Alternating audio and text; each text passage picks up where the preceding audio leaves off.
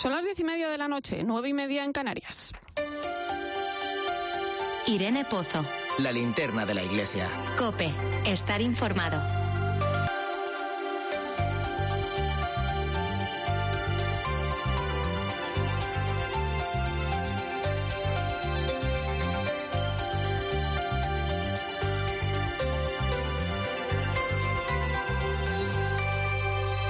¿Qué tal?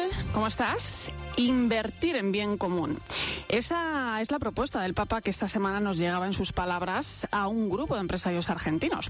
El Papa hablaba de caminar hacia un capitalismo más humano, de apostar por una economía ética y de la responsabilidad individual de cada empresario. La empresa desde una mirada cristiana de la economía y de la sociedad que ayude a promover el compromiso social al que todos estamos llamados. ¿Quién no quiere vivir en un mundo justo? Fíjate, una vez más aparece ese todos y ese caminar juntos, ese comprometerse a construir una comunidad justa. Pide el Papa volver a la economía de lo concreto, el trabajo de todos y para todos, las familias, la sociedad. Y para poder acercarnos a todo esto también se necesita tener en cuenta la amistad social, algo que parece que tenemos más carencia en los últimos tiempos y que es tan necesaria para una buena convivencia.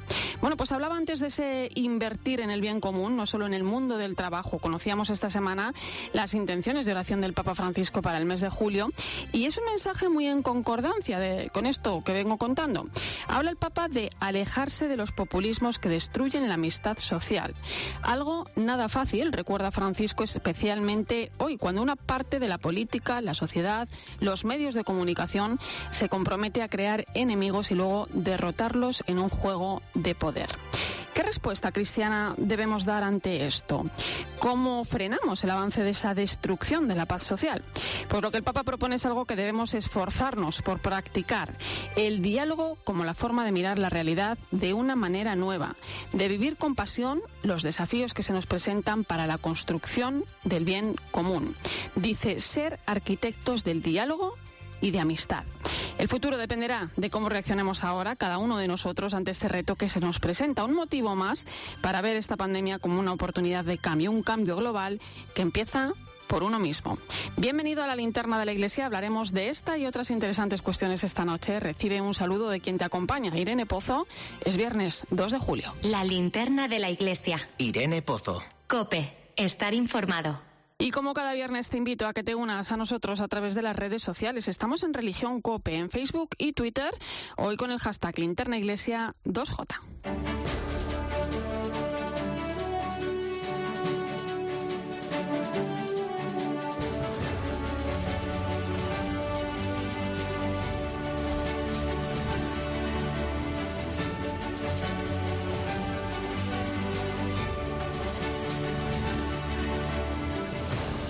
Repasamos hasta ahora las principales claves de la actualidad que nos deja la semana.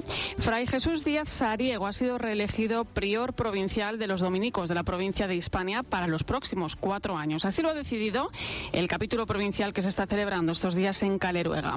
Se trata del segundo capítulo de la provincia ya que Hispania surgió hace ahora cinco años y medio tras la unión de las tres históricas provincias, Aragón, Bética y España. La convocatoria estaba prevista para el pasado año, pero la crisis sanitaria obligó a posponer el encuentro. Fray Jesús, de 58 años, ha ejercido el cargo de prior provincial desde 2016. Es filósofo y doctor en teología y cuenta con una amplia experiencia como docente universitario. Además, desde noviembre de 2017 es vicepresidente de la Conferencia Española de Religiosos Confer.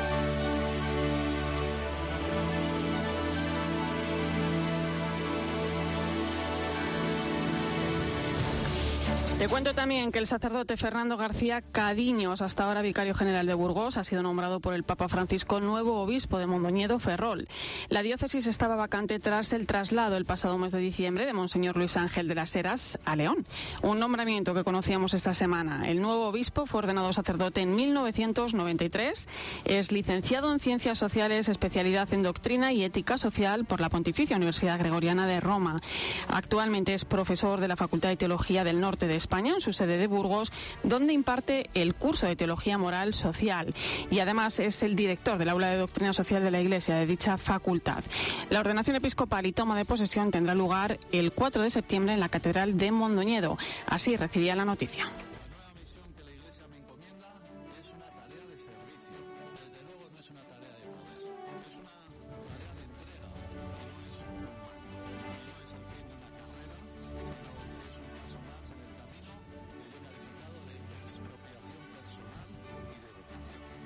Y mañana tomará posesión de la diócesis de Bilbao su nuevo obispo, Monseñor Joseba Segura. La ceremonia podrá seguirse en 13 a partir de las 11 de la mañana.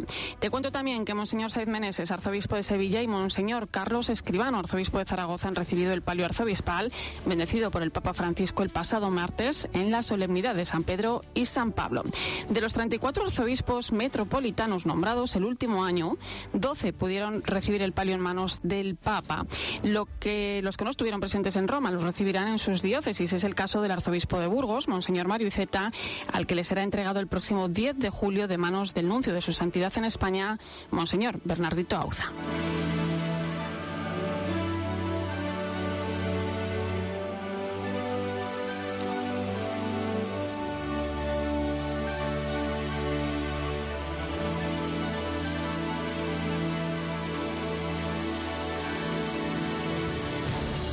Precisamente la visita a Burgos de Su Majestad el Rey Felipe VI para inaugurar la exposición Lux de las Edades del Hombre en la Catedral Burgalesa conllevó un cambio de agenda del arzobispo. La Catedral de Burgos, que celebra su octavo centenario y es una de las tres sedes junto a Carrión de los Condes, Palencia y Sagún, en León, acogía su apertura oficial. El Rey Felipe VI pudo contemplar las 120 piezas de patrimonio religioso relacionado con las catedrales que se presentan en esta muestra en Burgos. Así valoraba la visita del monarca al arzobispo de Burgos, Monseñor Mario Iceta. Eh, su Majestad ha quedado eh, gratamente impresionado y ha dado también su enhorabuena y, y, se lleva también un recuerdo grande de la catedral y del cariño tan fabuloso que los burgaleses esta tarde le han mostrado. Pues vamos a poner ahora el foco en la información más destacada de estos días en nuestras diócesis. Comenzamos en Córdoba, donde hoy mismo se ha clausurado el tercer Congreso Internacional Habilista, que este año ha reunido a más de 100 participantes. Desde Córdoba, Natividad Garavira, buenas noches. Buenas noches. Con la Eucaristía presidida por el Cardenal Arzobispo de Barcelona tocaba su fin el tercer Congreso Internacional Habilista que durante cuatro días ha reunido a 100 personas en Montilla y en Córdoba para actualizar la universalidad de la doctrina de San Juan de Ávila. En el día en que la Iglesia conmemora el 75 aniversario de la declaración de San Juan de Ávila como patrón del clero secular español, junto a su sepulcro en la Basílica Montillana, el Cardenal Omeya pronunciaba una homilía en la que recorrió la espiritualidad de la vida del santo, que también tuvo momentos de dificultad. Tuvo momentos de dificultad e incomprensión. ¿Quién no los tiene? Sufrió con paciencia las acusaciones de los que le habían denunciado. Algo que es permanente en la historia de la Iglesia. Algo también que nos sucede hoy en día. Falsas acusaciones a la Iglesia, a la conferencia episcopal. Es viejo. El presidente de la Conferencia Episcopal Española ha definido a San Juan de Ávila como un sacerdote enamorado de la Eucaristía, que a través de su predicación puso en evidencia la desigualdad social, prefirió siempre a los pobres y vivió en la austeridad. Gracias, Natividad. Y vamos a volver a Burgos, a esa exposición Lux de las Edades del Hombre, que se enmarca dentro de la celebración del Año Santo Jacobeo 2021 y del octavo centenario de la Catedral de Burgos.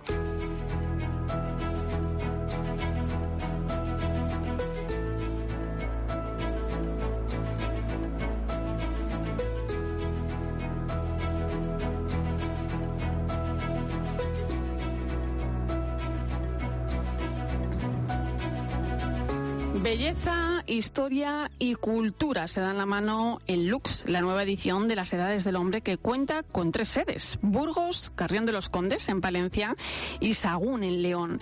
Un recorrido que llega como signo de esperanza y normalidad. Vamos a saludar al padre Gonzalo Jiménez, secretario general de la Fundación Las Edades del Hombre y comisario de la exposición. Gonzalo, buenas noches. Hola, buenas noches. Oye, una alegría poder disfrutar de Lux. ¿Qué siente uno al poner la exposición en marcha de nuevo? Pues que, bueno, pues que no se lo cree. Porque el trabajo ha sido tan, tan grande, que las dificultades han sido enormes, que tanto por la magnitud de la propia exposición eh, como por, la, por el tiempo en que nos ha tocado prepararla, ¿no? Pero la verdad que hoy que he estado en, en Burgos de una manera ya distinta, ¿no? Ujú. Eh, he recorrido la exposición pues casi como un visitante, ¿no? Pues la verdad es que es una maravilla, una maravilla de piezas, de obras, de significados, de historia, de fe y de cultura de un pueblo que eh, ha sabido, eh, digamos, conservar en, en, las obras no esa, esa memoria, esa fe vivida por, por, por sus pobladores durante siglos. Gonzalo, eh, estas obras, eh, lo estabas diciendo ahora mismo, ¿no? Son auténticas joyas del arte y son auténticas joyas también del patrimonio de la Iglesia.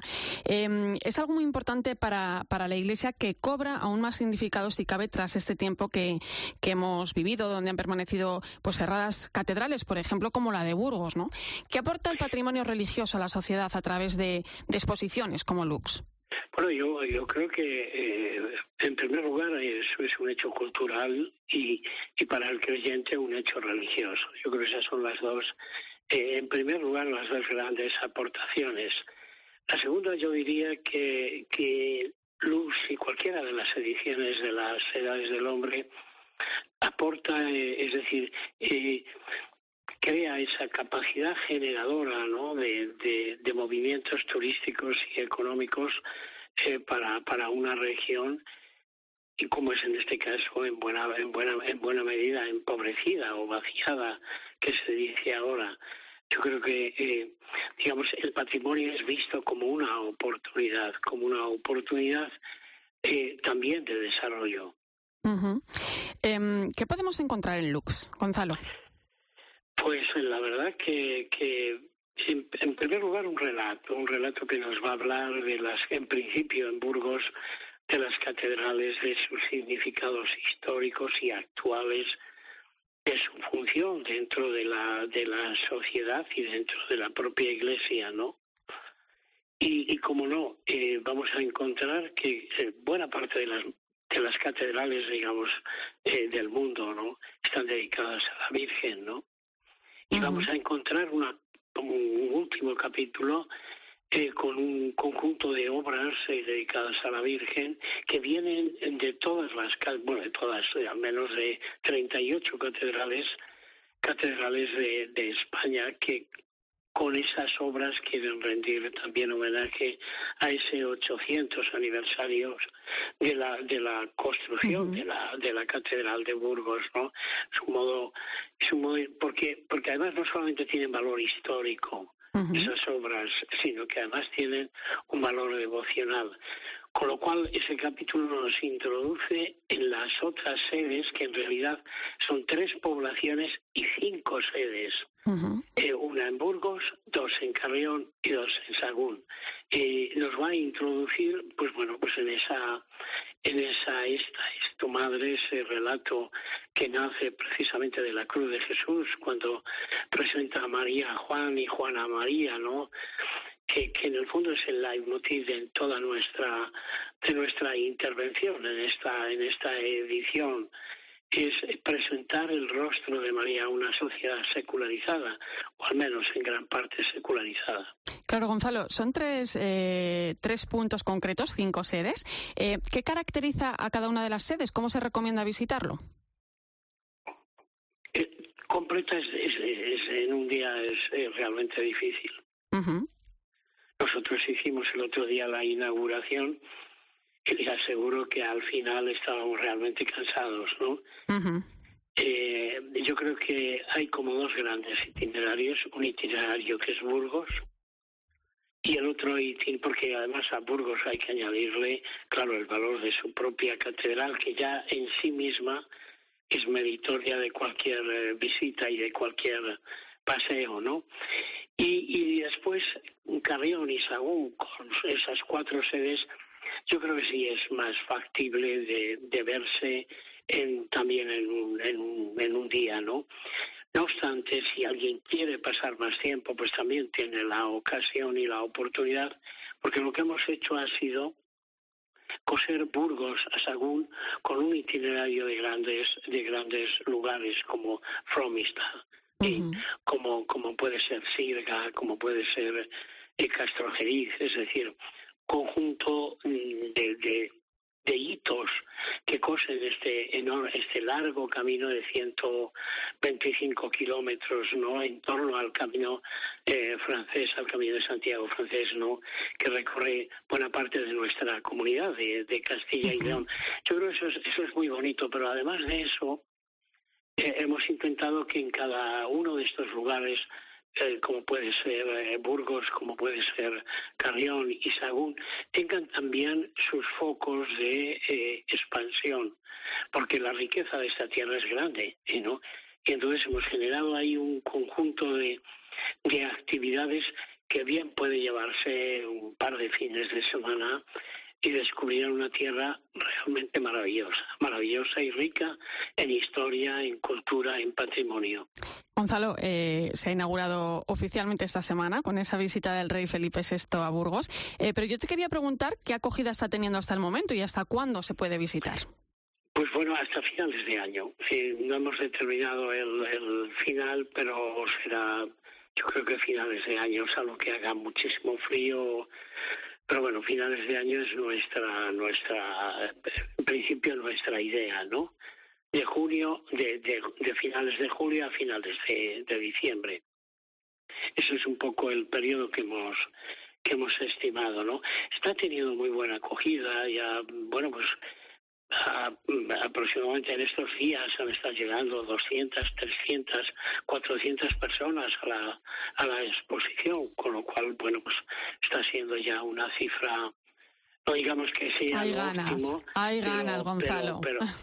que hay ganas, hay ganas. ¿eh? yo, creo que sí que hay ganas. Esta mañana lo comprobaba, ¿eh? En esa visita que he hecho casi como turista, ¿no?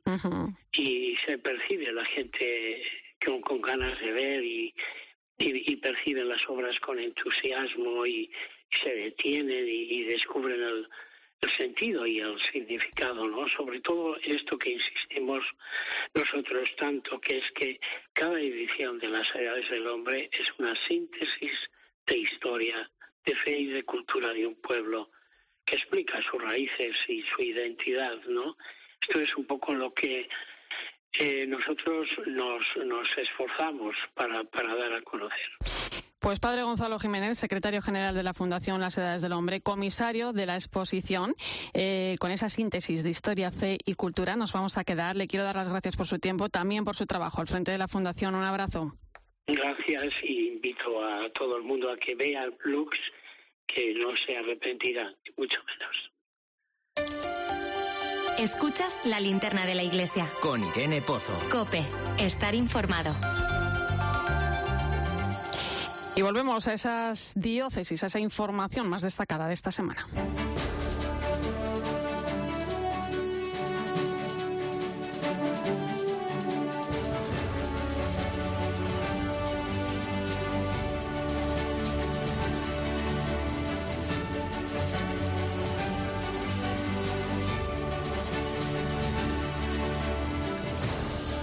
Hemos conocido que Málaga acogerá el cuarto Congreso Internacional de Hermandades y Cofradías de Semana Santa del 23 al 25 de septiembre. La directora del Comité Científico del Congreso, Paloma Saboridó, asegura que se quiere construir un fructífero debate acerca de su misión. Que vamos a desarrollar qué es el concepto de religiosidad popular, el desarrollo, la actualidad de la religiosidad popular a través de su perspectiva teológica y antropológica.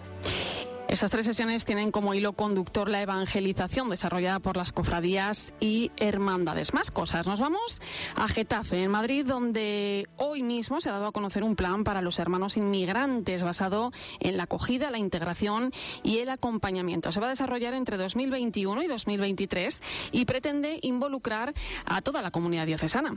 En este punto vamos a saludar al delegado de esta área pastoral de migraciones de la diócesis de Getafe, el sacerdote Fernando Redondo. Buenas noches, Fernando. Eh, buenas noches. Hoy hace muy poquito hemos vivido muy de cerca lo que ha ocurrido eh, en Ceuta y el Papa no deja de hablarnos sobre los migrantes, ¿no? ¿Cómo nace este plan?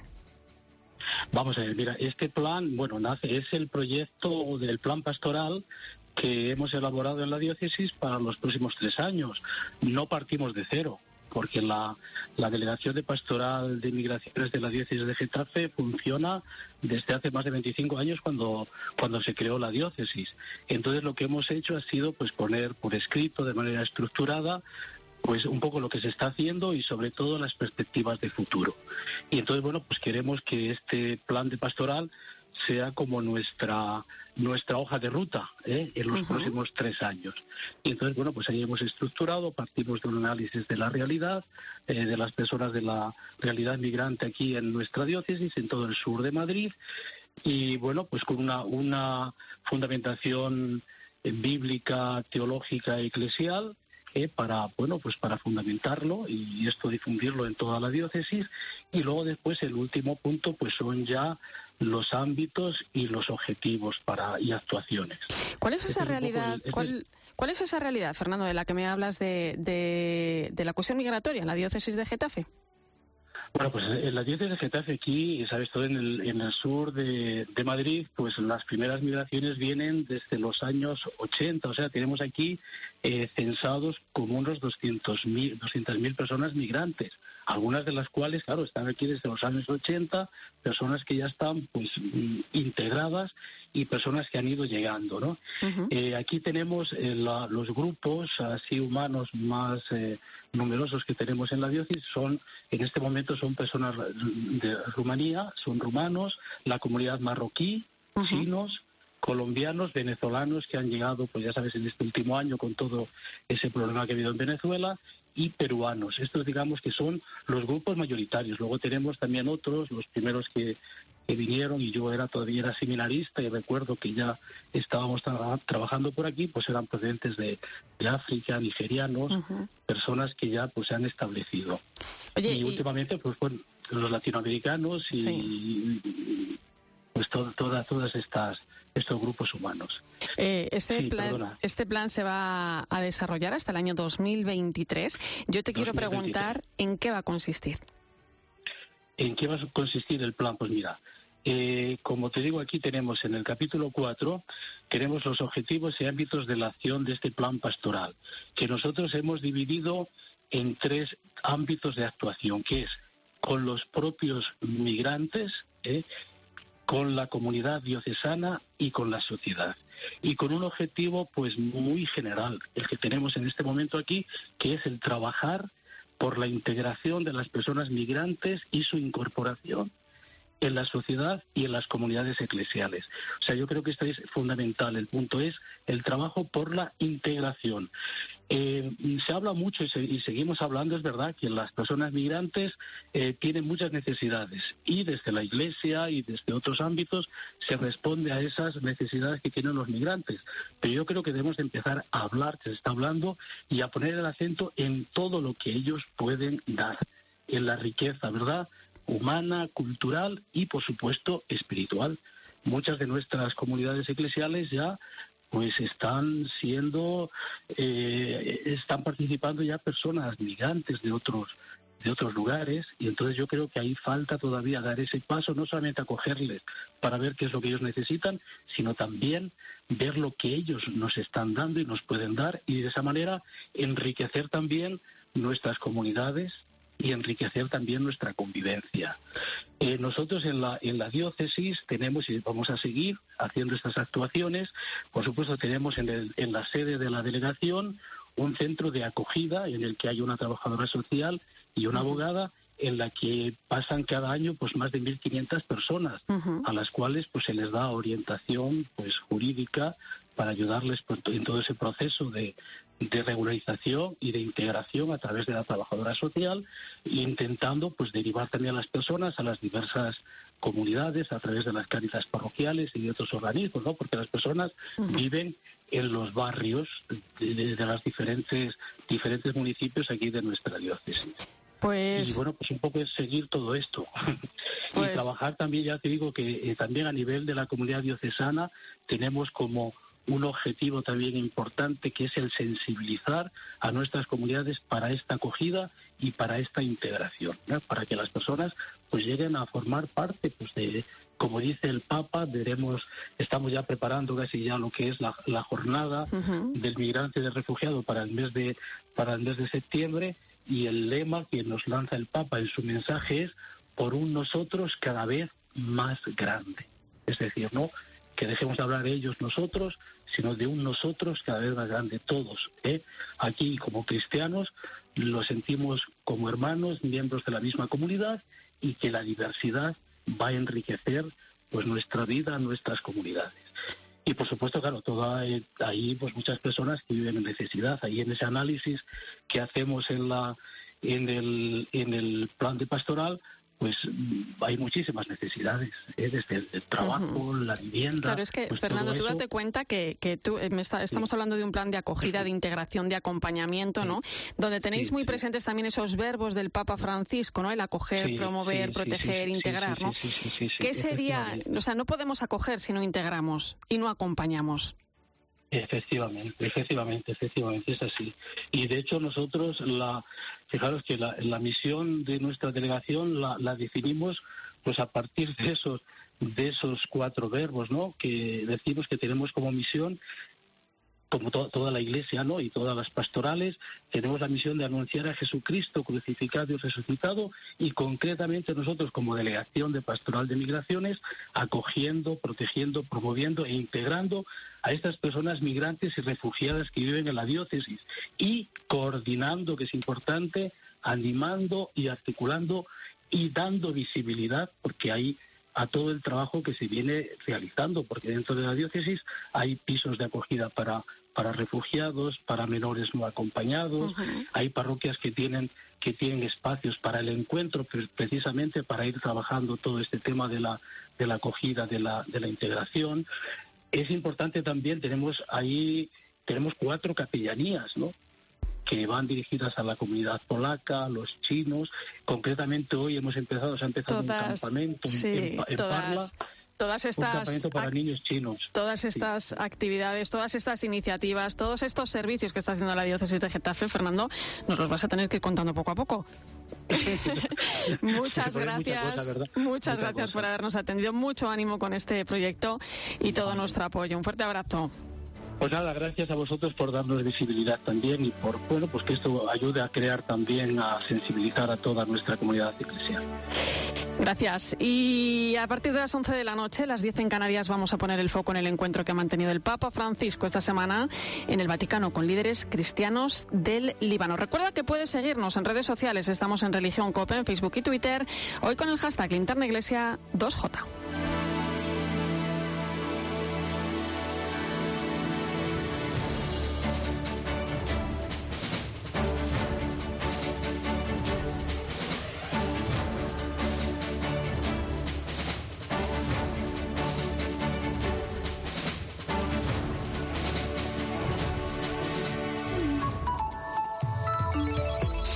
Irene Pozo en Twitter en arroba religión-cope, en nuestro muro de Facebook Religión Cope y en cope.es.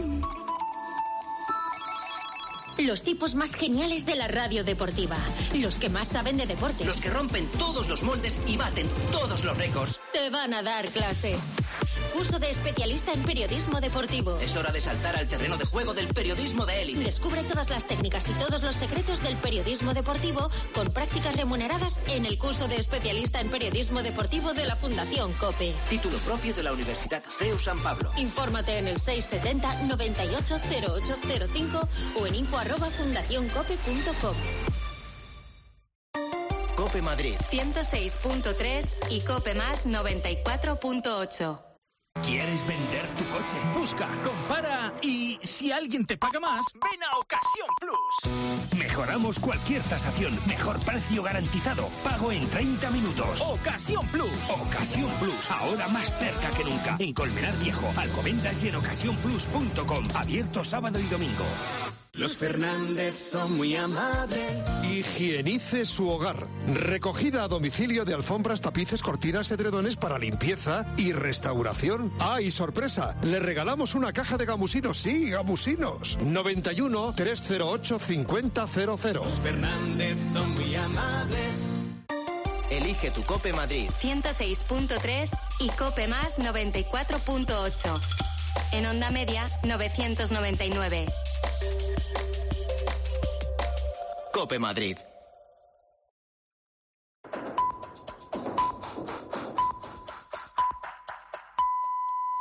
Son las 11 de la noche, las 10 en Canarias. Damos la bienvenida a todos los oyentes de Tiempo de Juego. Irene Pozo. La linterna de la iglesia. Cope, estar informado.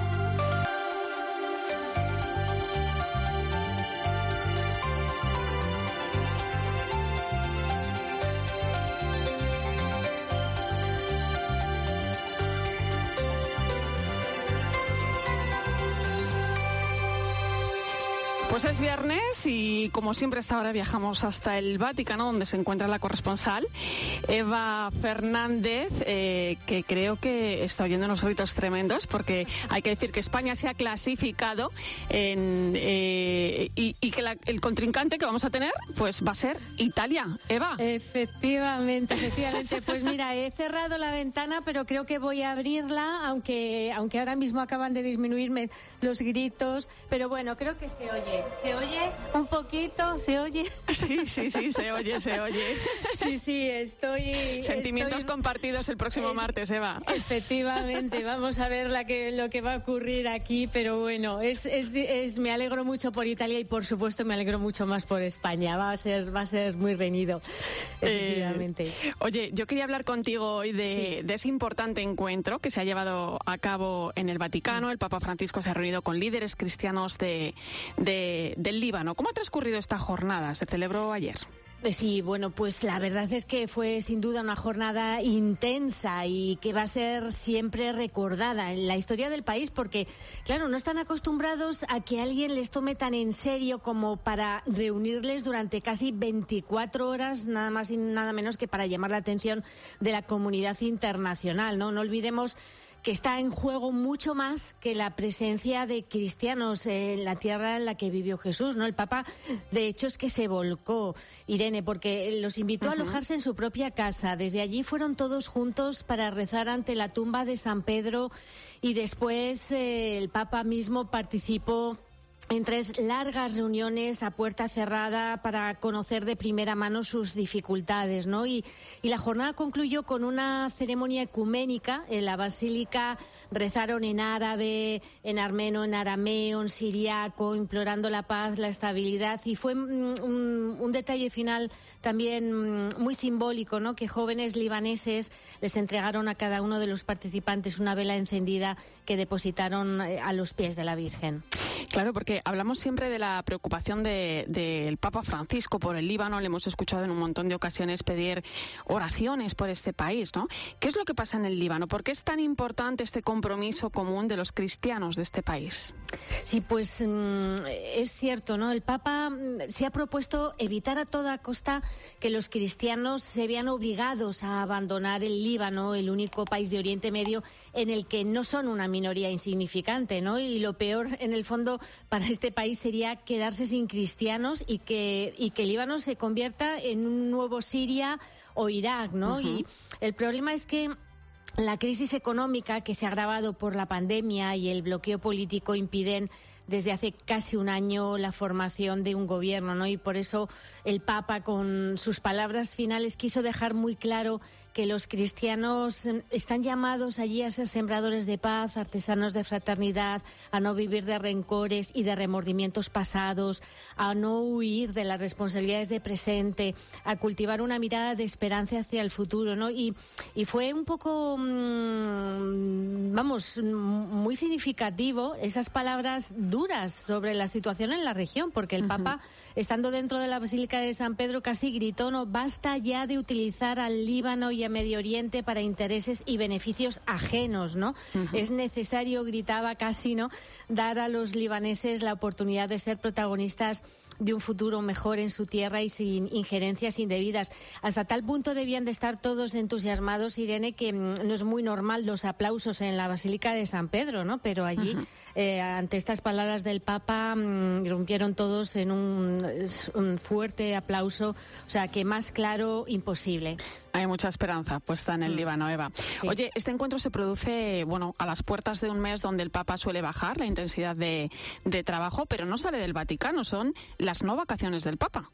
Sí, es cierto, las no vacaciones, ¿no? Porque tiene mucha gracia cuando se anuncia un poco, llega el mes de vacaciones del Papa y luego tú vas viendo que, dices, ¿dónde están esas vacaciones? ¿no? Porque, porque es cierto que, es, un mes que acostumbra para, para descansar un poco más, pero sin salir de casa. entonces, lo que ocurre es que no hay audiencias generales los miércoles, ni tampoco mantiene una agenda oficial con citas programadas, aunque no va a dejar de rezar el Ángelus y dar algún mensaje los domingos a las 12 desde la Plaza de San Pedro. Otra cosa es esa agenda extraoficial que lleva el Papa por su cuenta, ¿no? Porque, porque seguramente a lo largo de este mes aprovecha para recibir a otras personas, a grupos, a lo mejor incluso hacia alguna escapada de la que nos enteraremos posteriormente. Y, lo que sí va a hacer es. Em, aprovechar para preparar documentos, discursos de viajes internacionales. El más inminente, en cierta forma, va a ser muy pronto, porque acudirá a la clausura del Congreso Eucarístico eh, en Budapest eh, el día 13 de mm, septiembre y luego pues espera que visite Eslovaquia justo en cuanto concluya el Congreso Eucarístico y del resto de viajes previstos, como sabemos, aunque no están confirmados, el Papa sí que ha dicho que acudirá en noviembre a Glasgow para asistir a la conferencia de Naciones Unidas eh, para frenar el cambio climático y, por supuesto, cuando la situación política lo permita, viajará al Líbano. Pues gracias, Eva. Un placer. Va a ser impresionante, ¿eh? Si el Papa va al Líbano ese viaje. Bueno, sin duda. Un placer hablar contigo y, te mando un abrazo enorme. Hasta la próxima. Lo mismo digo, un abrazo fuerte para todos. Gracias. Pues fijaros, dice el Papa Francisco en su último mensaje para la Jornada Mundial de Comunicaciones Sociales que los periodistas tienen que desgastar la suela de los zapatos para poder contar la verdad. Encontrar a las personas donde están y cómo son, como pide el Santo Padre, lo lleva en vena la persona que te quiero presentar. Es religioso sacerdote de los Sagrados Corazones y periodista, y aunque tiene fijado su residencia en Roma, viaja por todo el mundo como consejero general de la congregación.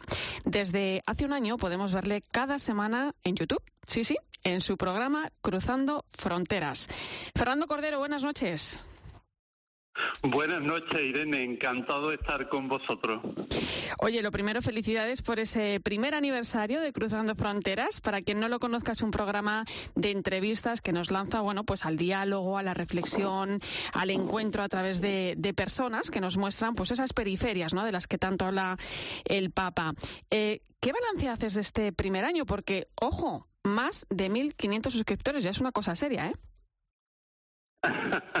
pues sí, la verdad que el balance es muy positivo. Estoy muy, muy contento tanto por la audiencia que está teniendo el programa, por los seguidores, por, por la gran cantidad de mensajes que nos llegan a través de Twitter, de Facebook, de Instagram y en el mismo chat también del programa los martes por la noche cuando tenemos el estreno. Y lo que es muy bonito es el encuentro con los entrevistados, que son personas muy comprometidas en diferentes ámbitos eclesiales y algunas personas que trabajan con lo más invisible como con los migrantes en México, con los enfermos de lepra, con, muchas personas. Oye, Fernando, yo te conocí como director de la revista 21, la antigua revista de Reinado Social, que, ahora mismo dirige Tamara Cordero en la actualidad, con mucho, con mucho acierto. Y de repente me llevé una grata sorpresa con este programa Cruzando Fronteras, que, que creo que es muy necesario hoy en día, ¿no? ¿Cómo nació esta idea?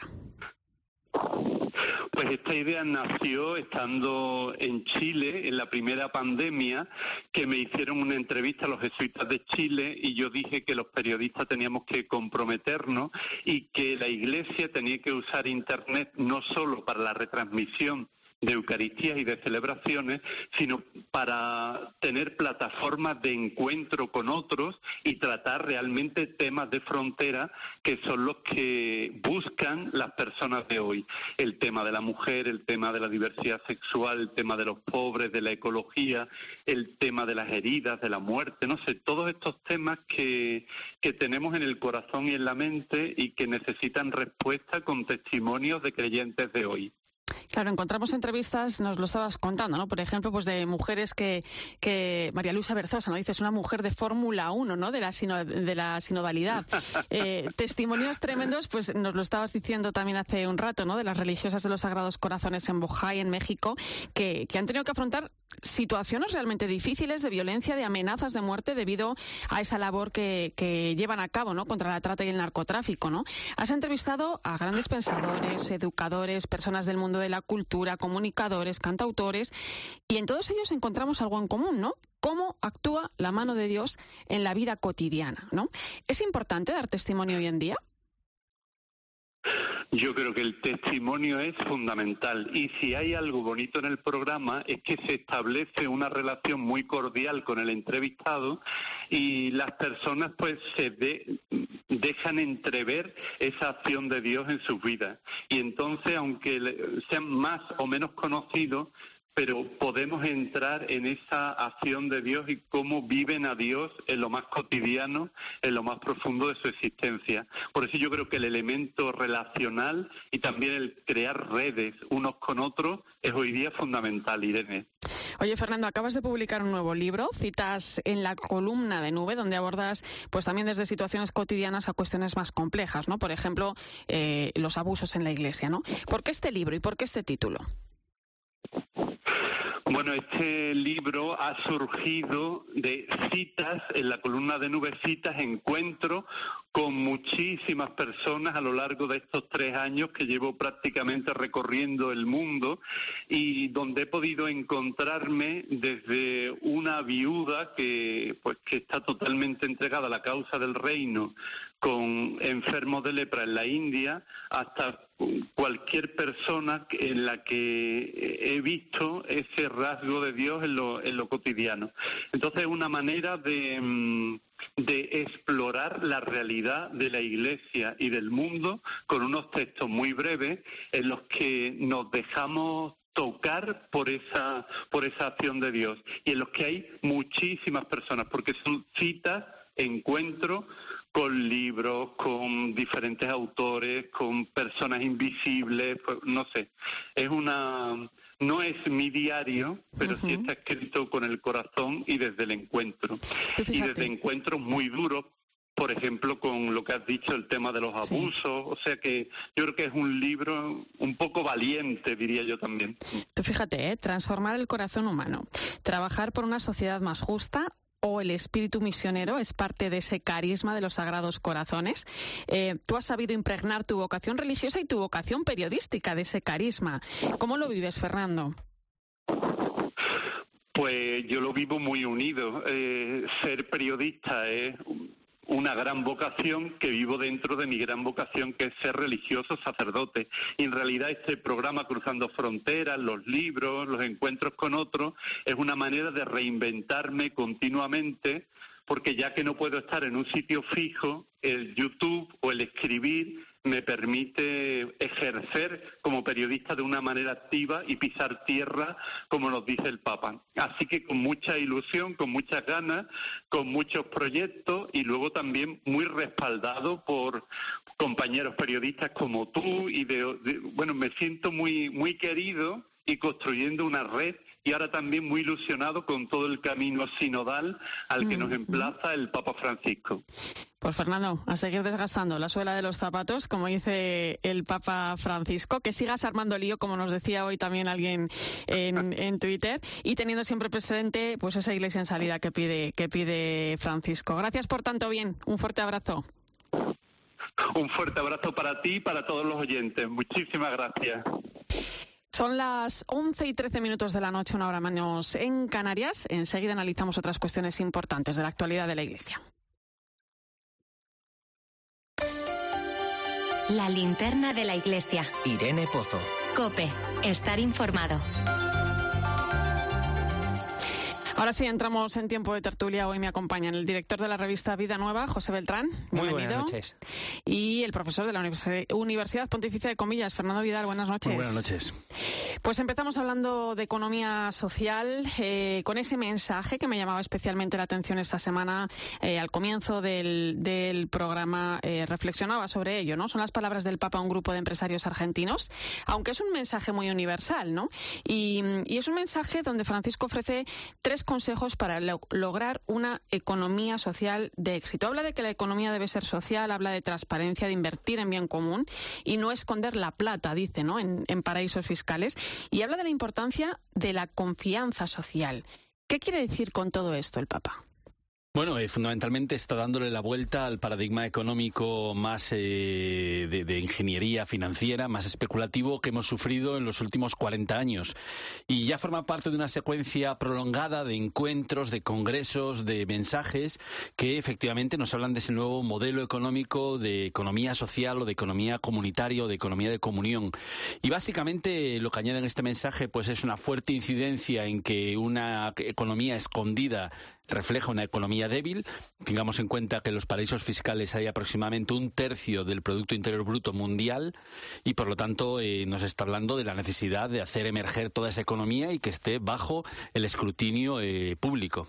Y, José, eh, ¿por dónde crees que pasa el compromiso de la, de la empresa en, en la actualidad? Y también, no solo de la empresa, sino también de sindicatos de trabajadores o de la sociedad en general, en esto de crear entre todos una sociedad más justa. Pues yo creo que pasa por poner a la persona en el centro, ¿no? Yo creo que el, Papa lo tiene clarísimo y además no, no es un mensaje nada naif, ¿no? Nada irreal, ¿no? De, de una economía buenista y demás, sino que, que tiene unas bases claras, ¿no? Que están en la doctrina social de la Iglesia y que además ahora están actualizadas en, en Fratelli Tutti. Es decir, que bajo ningún concepto esto es un ideal que dice un señor de Roma que no tiene ni idea de economía. No, aquí hay un gran equipo trabajando en la Santa Sede y en los distintos espacios de investigación de la Iglesia en materia económica para hacerlo esta realidad. Tuvimos, eh, lo vimos en el encuentro, en el encuentro de Asís y lo estamos viendo, ¿no? En, en otra serie de propuestas que está lanzando el Papa, ¿no? Lo, otra cosa es que no lo creamos, ¿no? Que esto pasa un poco como, como esta selección de fútbol que, que tenemos, ¿no? Que, hemos estado, pues ahora que hemos llegado hasta, hasta cuartos, pues parecía que bueno, pues sí, estos chavalines, que no, bueno, que falla uno, que falla otro,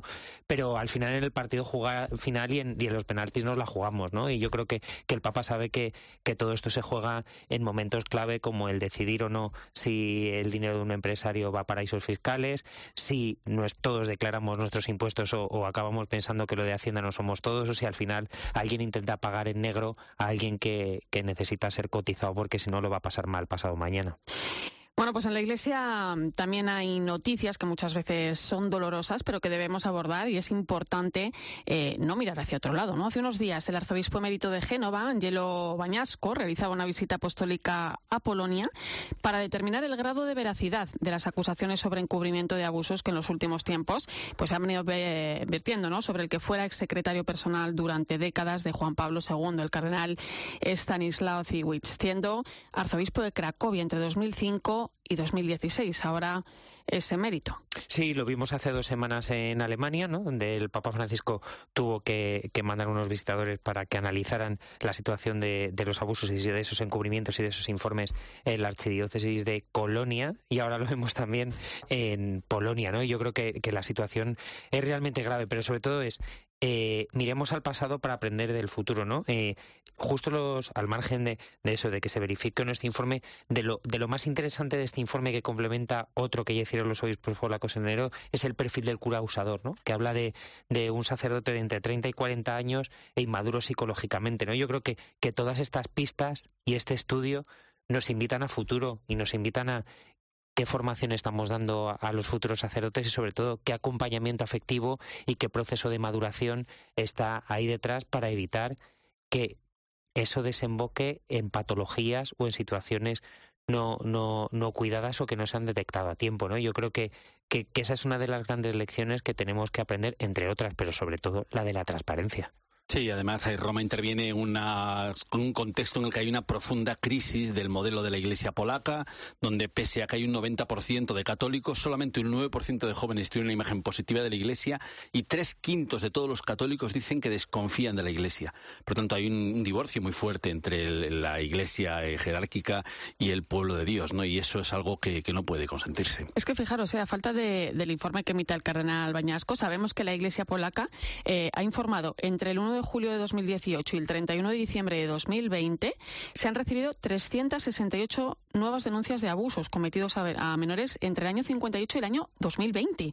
O sea, de esas denuncias algunas han sido rechazadas, otras están en estudio, 144 han sido ya confirmadas y son casos relativamente recientes. Y que se suman a los 625 del primer informe, es decir, que implica unos 700 curas, ¿no? Y es verdad, es decir, pero es verdad que estamos en unas situaciones eh, realmente extraordinarias, ¿no? El propio cardenal Gulbinovich, eh, que falleció el año pasado, eh, se le prohibió el funeral en la catedral y se le prohibió el ser enterrado en la catedral. Realmente estamos en una situación, yo creo que de excepción, donde al final una iglesia muy poco sinodal como la polaca, muy, muy, muy verticalista, pues empieza a hacer aguas. Es importante, ¿no? Lo que decías, José, ¿no?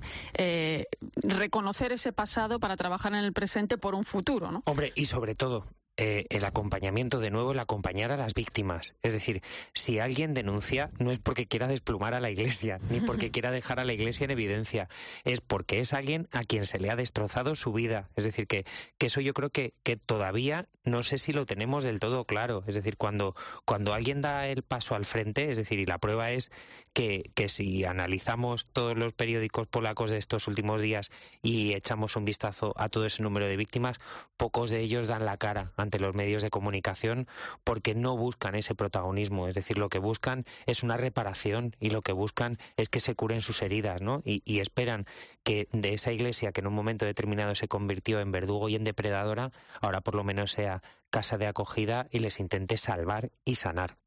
Eh, vamos a hablar precisamente de sanación, eh, bueno, con otro tema también doloroso. Hablo del terrible hallazgo de cientos de tumbas de niños indígenas en, internados católicos de Canadá. A finales de mayo se encontraron al menos 215 menores enterrados. Días después aparecían 751 nuevas tumbas. Eh, a mí me parece terrible. Y hoy 182. Y hoy 182. Al este de Vancouver. Sí, y además en este sentido yo creo que eh, en un primer momento desde Santa Sede se fue demasiado prudente ¿no? en, ese primer mensaje que lanzó el Papa en el Ángelus porque se le pedía un perdón y yo creo que, que ahora afortunadamente se va a dar un paso al frente en ese sentido y el Papa en, en otoño va, va a recibir a, las asociaciones de víctimas para que verdaderamente, pues si hablábamos antes de, de abusos, esto ya es la atrocidad máxima, ¿no? Y desde ahí, pues es que la Iglesia no puede hacer otra cosa que al menos ponerse de rodillas ante estas víctimas. Fíjate, el Papa efectivamente quiere escuchar a los pueblos indígenas, quiere acercarse a ellos, no quiere fomentar ese diálogo, esa sanación.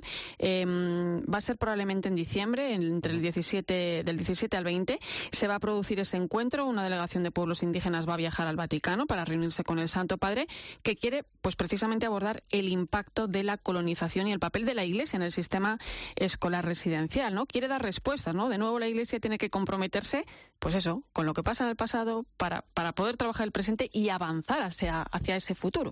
Claro, y forma parte de la gran diversidad del mundo. Es decir, es, algo que es un, es un, fenómeno muy, muy propio del mundo anglosajón que realmente impulsó un genocidio general de los nativos. En Australia ya lo vivimos con aquella generación robada de niños, hasta 25.000 niños metidos en escuelas. En Canadá también lo hemos vivido. Los niños eran quitados de sus familias. Muy pocos de esos niños volvían otra vez a sus familias. Eh, se les eh, occidentalizaba, no solamente se les escolarizaba. Y luego había también una evangelización forzosa. Eh, y claramente había un, muy poco respeto y consideración por ellos cuando las tumbas ni siquiera eh, tenían un señalamiento del nombre y de que hubiera ahí alguien, alguien muerto. Por tanto, hay una gran culpa eh, de, los estados a la hora de ese genocidio y de esa, eh, de esa extinción de los pueblos nativos, pero la Iglesia también fue cómplice, los cristianos fuimos cómplices que no elevamos la voz. Dicho esto, también es verdad que desde los años 60 hay grandes transformaciones y muchas de estas escuelas, por ejemplo, la escuela Nube Roja de los Nube Roja de los jesuitas en Estados Unidos, es una de las punteras a la hora de hablar de la inculturación, de la potenciación del, idioma propio, de la cultura eh, que existe. Eh, también los misiones de la Sagrada Familia tienen un papel importantísimo. Es decir, que también la Iglesia ha hecho mucho en favor de las culturas indígenas. Claro, esa parte está ahí, ¿no? Es decir, que, que ojalá, ¿no? Este hecho de que se ponga el foco mediático sobre la Iglesia y que la propia Iglesia ponga el foco sobre sí misma para mirar a su pasado y dar un paso al frente, pues es verdad que no es un tema para sacar pecho, pero ojalá el resto de instituciones, los estados, instituciones deportivas, demás ONGs, empresas y, y, y toda entidad que tiene en su seno personas vulnerables haga ese ejercicio que está haciendo la Iglesia. Es decir, que yo creo que ahí también toca hacer un ejercicio colectivo que no se ha hecho. Claro, eh, ¿y cómo creéis que, afecta esto hacia el exterior? ¿no? ¿Cómo queda la imagen de la Iglesia cuando conocemos pues este tipo de, casos como el de Canadá, como los abusos a menores, como los escándalos financieros, por ejemplo? ¿Cómo se ve de puertas para afuera ese camino eh, de diálogo, de reconstrucción con el que la Iglesia en la actualidad está cada vez más comprometida? ¿no? Pero ¿hacia dónde se inclina esa balanza? Es difícil, ¿eh? Yo creo que exige muchos años, ¿no? Y lo estamos viendo en la iglesia chilena, ¿no? Es decir, eh, eh, y lo sabemos, es decir, cuando hablamos de reputación, ¿no? Sabemos lo, lo fácil que es destruir la, la, imagen de alguien, aunque sea sobre unos hechos reales, es decir, no estamos hablando de acusaciones falsas, y lo difícil que es retomar la confianza, y nos pasa a nosotros, en el tú a tú, es decir, cuando alguien te defrauda, por muy amigo que sea y por muy familia que sea, volver a reconstruir esos lazos es muy complicado pues es normal que la gente desconfíe de la iglesia y desconfíe de la institución, aunque luego tu relación en el tú a tú con un sacerdote, con una religiosa o con un laico sea positivo, o aunque la imagen que tengas del Papa Francisco sea positivísima, ¿no? Pero evidentemente pues ahí hay una desconexión efectivamente hay que darle tiempo y, no cesar ¿no? en el intento de. Sí, yo creo que toca sobre todo un tipo de modelo de iglesia, ¿no? un modelo muy verticalista, un modelo que, escucha poco y, y, favorece efectivamente a aquella iglesia que está con la gente. Y la iglesia en general está con los pueblos indígenas más pobres del mundo. Pues nos vamos, compañeros. Gracias por vuestro análisis esta noche, Fernando Vidal. Un placer. Pues muy buenas noches. José Beltrán, hasta Habrá pronto. Que volver. Y hoy nos despedimos recordando al Papa Emérito Benedicto XVI, que acaba de celebrar sus 70 años de ordenación sacerdotal. Precisamente sobre ello les decía a los sacerdotes de Roma en el año 2005. Nuestra misión no consiste en decir muchas palabras, sino en hacernos eco y ser portavoces de una sola palabra.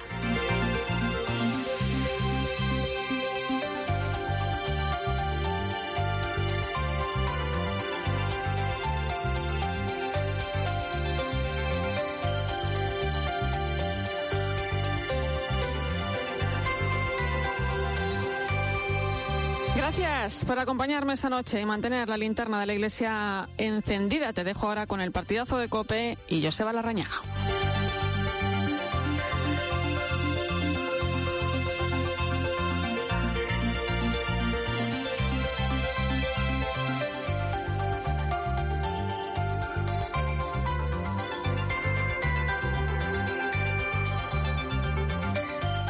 Escuchas la linterna de la iglesia. Con Irene Pozo.